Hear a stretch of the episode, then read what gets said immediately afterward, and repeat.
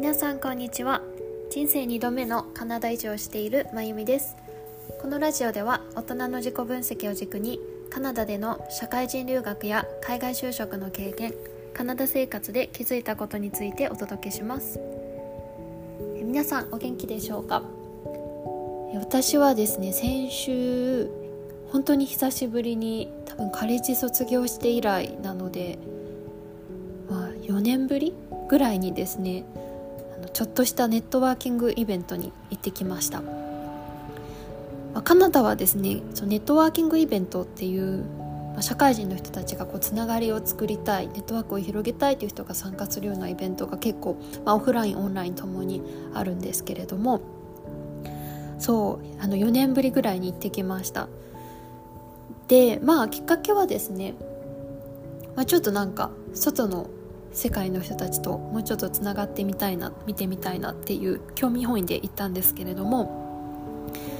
で前半がですねパネルディスカッションっていう、まあ、パネルの方が3名いらっしゃってその人たちがねあの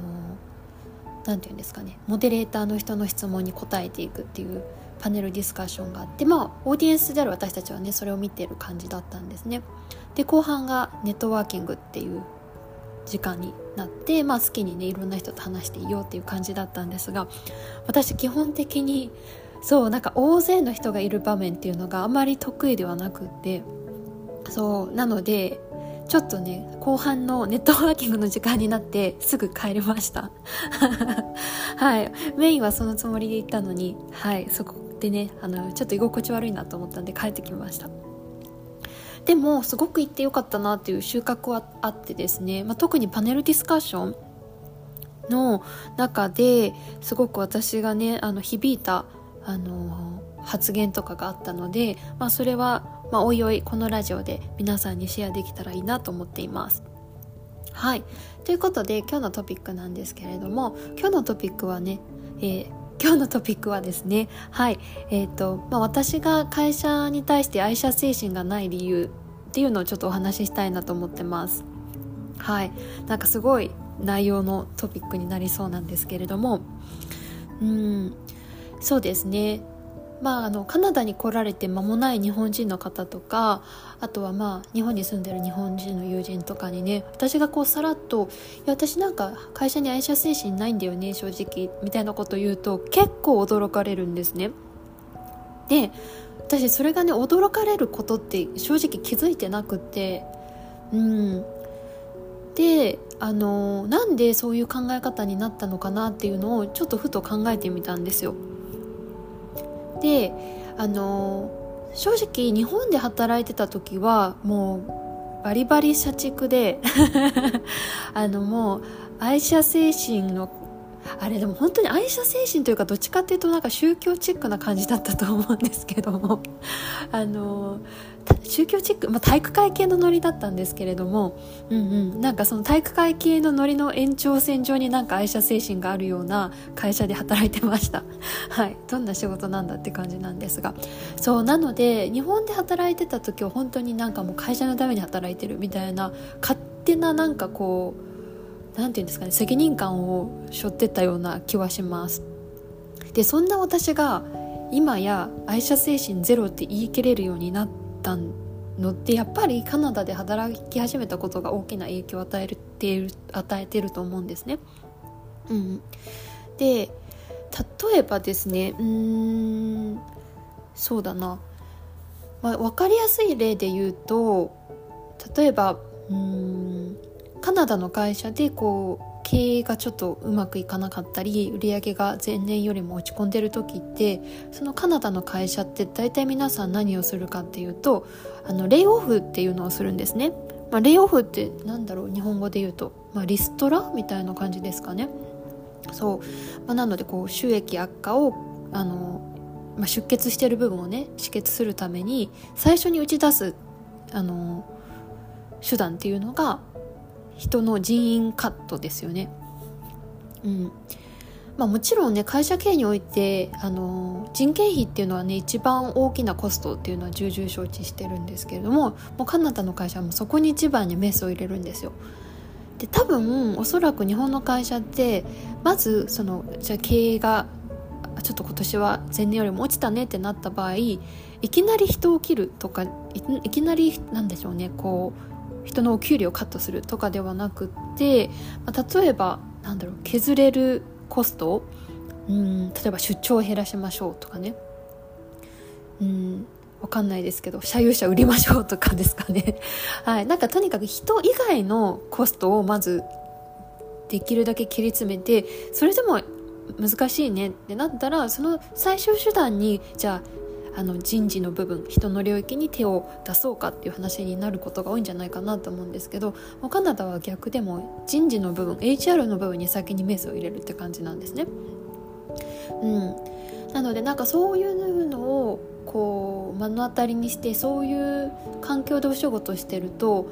本当に会社と従業員の関係って本当に合理性が大事なんだなってつくづく思います、まあ、つまり会社は会社に必要な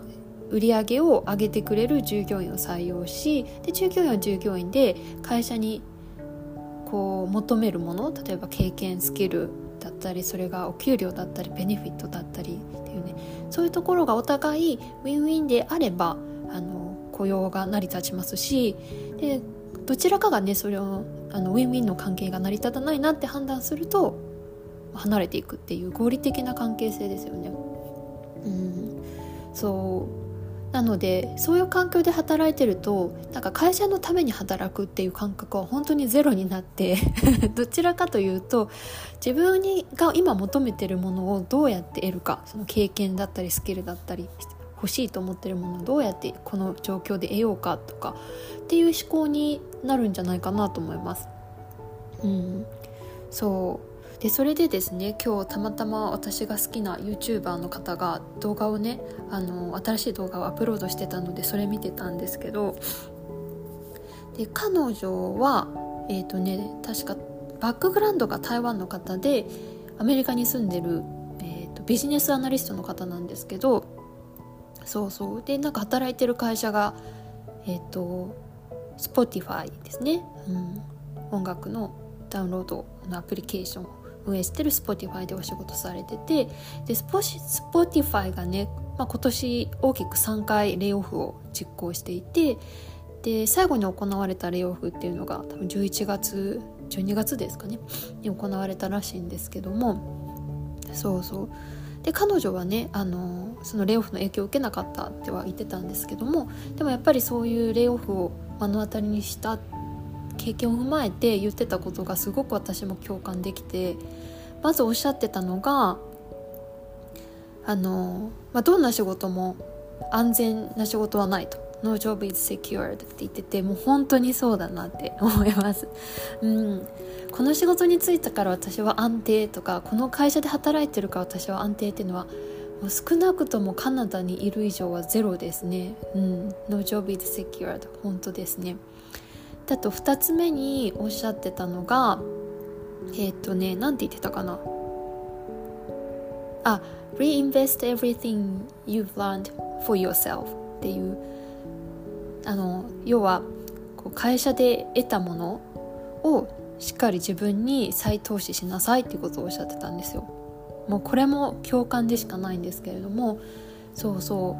うなんか会社から会社は従業員の方に対してお給料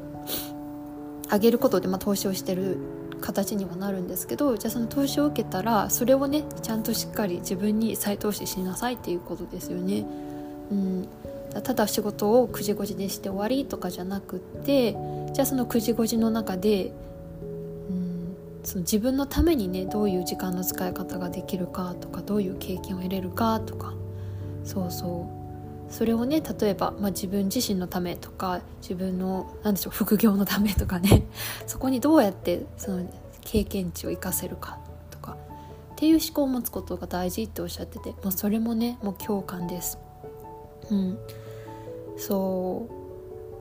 うでまあ同時に私が個人的に思うのは会社自体に愛社精神はないんですけれども繰り返しになりますがでもやっぱりこうサポートしてくれる人たちとかその環境っていうのはすごくありがたいし感謝の気持ちはありますよね。うんなのでなんかすごく働くこととか会社員であることの価値観っていうのが、まあ、日本で働いた経験と、まあ、カナダで働いた経験を踏まえると大きく変わってきたなっていうのをすごく感じました。はいということで今日のトピックは以上になります。それでは